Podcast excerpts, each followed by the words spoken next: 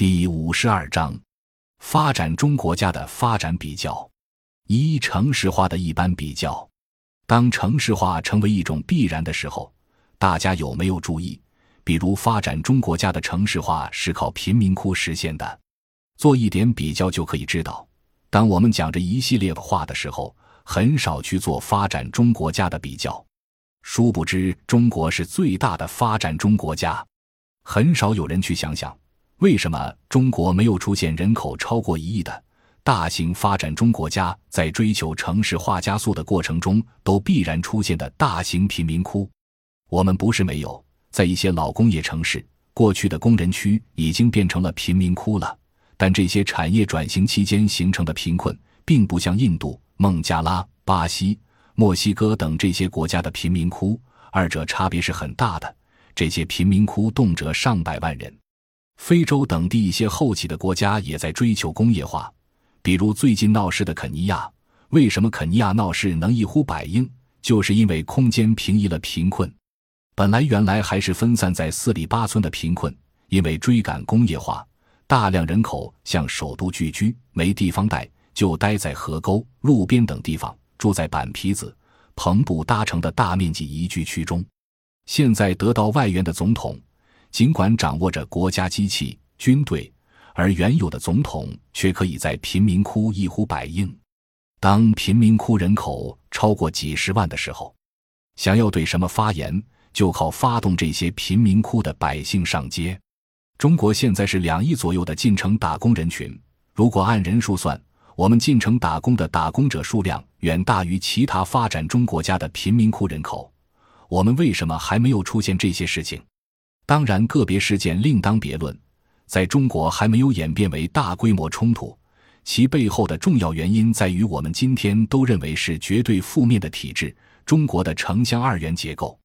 任何事物都有两面性，千万别只讲一面。我从一九八五年开始强调打破城乡二元结构。二十多年之后，我开始保守了，开始希望放慢脚步，不要一味强调城市化，甚至建议是不是有可能以新农村建设过程中县域经济的发展带动城镇化，而不要只讲城市化。我越来越退步，越来越趋向于保守。什么原因呢？就是怕乱。在座的各位恐怕大部分都属于中产阶级，中产阶级成熟为一个自觉的阶级后。一个重要的诉求就是稳定，谁都怕乱，乱起来大家谁都受不了。二中印发展比较，印度与中国最具比较分析价值。两国起点相似，相差在哪里？在于基础设施。印度到现在刚刚开始建高速公路，原来我去之前就听人说印度是个高速公路零公里的国家，我到了一看，果然，现在各个邦还不行。到各个邦去的时候，别想着遵守时间。都说印度人不遵守时间，是因为没法遵守。路是浑行的，公共汽车顶上人都是满满的，路上马车、驴车、牛车、拖拉机混在一起，中间连分道线都不能划，因为没有划的地方。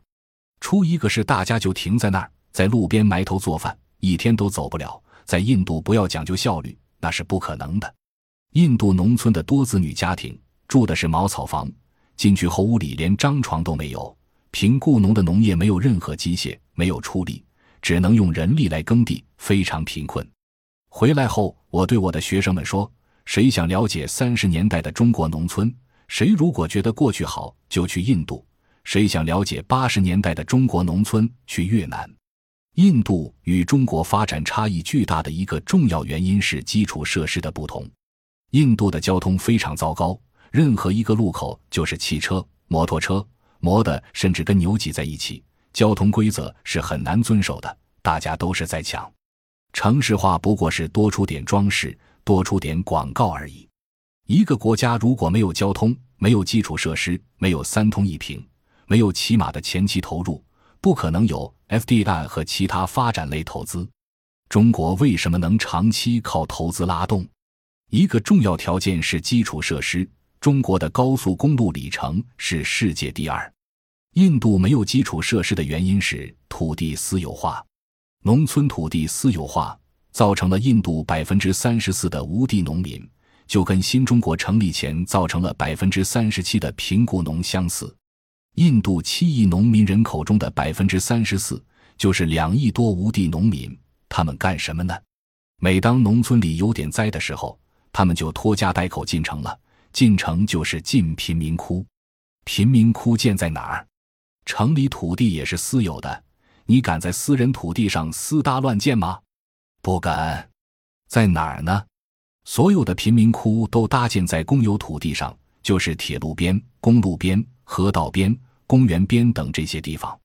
于是，你想搞基础设施建设、修条铁路、搞双轨，就得拆棚子，一拆就是上百万人闹事。可见，空间平移、集中贫困，不是等着人家和你打架吗？想修铁路、修公路，把棚子拆到哪里去？都是老百姓。想把河道裁弯取直，让它航洪通畅，别一下雨就是暴雨成灾，淹没半个城市，你敢吗？沿着河河道都是曲里拐弯的，都是底下用竹竿子撑着，上边用竹篾子搭成板，在这上边搭起来的棚子，成千上万的人就住在河道两边，因为那是公有土地。请问，我们主张土地私有化的朋友们想过这个场面吗？去实地看看啊，不远。五个多钟头就到了，从成都走更近，大概三个多钟头就到了，也不贵，几千块钱就够了。我有很多考察都是自费去的。两国经济发展情况的比较，以前中国经济大起大落，那是在进行资本原始积累；印度经济始终平稳，但它平平稳稳的走到现在，和中国的差距越拉越大。拉开差距的喇叭口，最早是在一九六九年。那是中国文化大革命如火如荼的时候，但不管怎么讲，中国就是在那个时候完成了工业化原始积累，进入工业化快速增长期。于是，中印两国差距越来越大。经济结构的比较，二零零五年，印度服务业已经高达百分之五十三，而中国的服务业还在百分之四十左右徘徊着。从结构上看，中国大大地落后于印度。